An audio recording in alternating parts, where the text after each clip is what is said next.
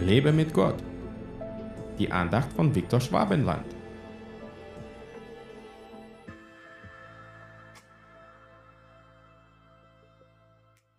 Doch auch jetzt spricht der Herr, kehrt um zu mir mit eurem ganzen Herzen und mit Fasten und mit Weinen und mit Klagen. Joel 2, Vers 19. Jetzt ist noch nicht zu spät, sich zum Herrn umzukehren, denn wir leben noch in der Zeit der Gnade. Dennoch denken viele, Ach, ich bin doch noch zu jung. Ich kann mein Leben noch genießen. Dann irgendwann bekehre ich mich eventuell. so dachte sich auch ein Mann in der Bibel, der viel hatte und es auch in vollen Zügen genossen hat. Doch Gott sagte zu ihm, Du Tor, in dieser Nacht wird man deine Seele von dir fordern, was du aber bereitet hast, für wen wird es sein? Also alles, was wir auf Erden haben, ist eigentlich nichts im Vergleich mit dem, was Gott uns im Himmel geben wird. Was wollen wir nun mehr genießen? Unsere irdische Vergnügungen oder seine Gegenwart? Ich würde lieber seine Gegenwart bevorzugen, weil er mir viel mehr geben kann, als ich bereits habe.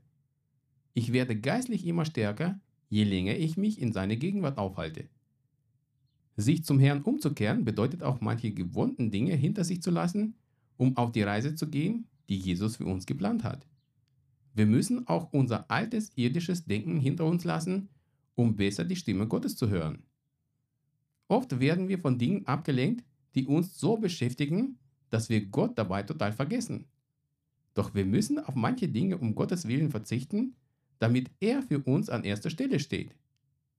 Das kann uns vielleicht für eine Weile unglücklich machen, aber je mehr wir uns in Gott vertiefen, desto glücklicher wir dann wieder werden. Das Leben mit Gott ist kein graues, trübes Leben.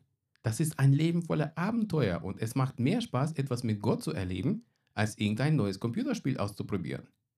Lass dich auf dieses Abenteuer mit Gott ein und suche täglich seine Gegenwart. Gott segne dich. Hat dir diese Andacht gefallen?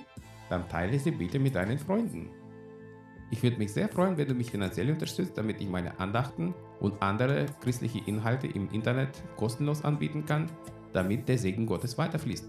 Infos dazu findest du unter www.viktorschwabenland.de-spende. Fühl dich frei und lass uns gemeinsam das Reich Gottes bauen.